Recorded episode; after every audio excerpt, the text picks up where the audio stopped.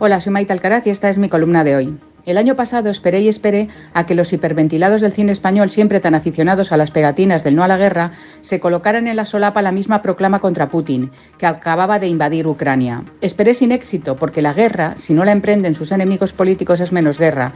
Es como si la declarara Gila. ¿Está el enemigo? No, pues lo desentierro porque contra Franco vivíamos mejor. El sábado noche volví a sentarme delante del televisor con la esperanza de que los subvencionados se dolieran de que medio millar de psicópatas que han violentado sexualmente a niños, mujeres y ancianas estén restando meses, incluso años, a sus condenas gracias a la incompetencia de una banda de mujeres enfermas de resentimiento, ignorancia y sectarismo. Pues oye, estos comprometidos a tiempo parcial no dijeron ni media palabra. Sin embargo, y después de lo sucedido en los premios Feroz, activaron un protocolo antiviolación para gente teóricamente progresista que obliga a replantearse viejos estereotipos alentados por la izquierda sobre el culposo machismo de la derecha. Nos dieron la chapa ideológica como acostumbran, porque siguen viviendo contra Franco pero disfrutando de la pasta que les da la democracia que todos pagamos. Ni pío sobre la indefensión y revictimización de decenas de chicas que un día fueron abusadas, pasaron por un infierno procesal y hoy han visto salir de la cárcel a sus verdugos. Allí estaba detrás de una pajarita Pedro Sánchez buscando votos entre las butacas del Fibes de Sevilla flanqueado por las enemigas íntimas Yolanda e Irene, esta última de fúnebre vestido e intenciones, esquivando las preguntas de los compañeros de la prensa sobre su bodrio legal.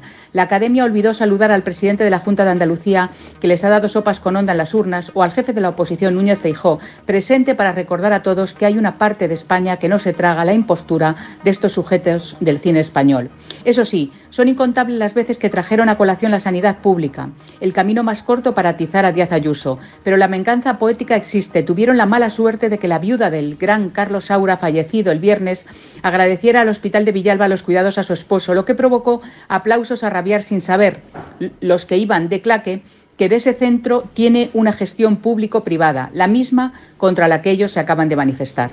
Vestidos de alta costura y bajo gusto, los Casanova, las Clara Lago, los Antonio de la Torre y todos los estómagos que se alimentan gracias a las subvenciones públicas volvieron a sus macartismos inventados la derecha, Ayuso, la sanidad pública que sustituyen por la privada cada vez que enferman, y al sesgo político de quienes defienden más a los perros y a las ratas de alcantarilla, seres sintientes con derechos de humanos, que a sus conciudadanas desprotegidas por la temeridad podemita.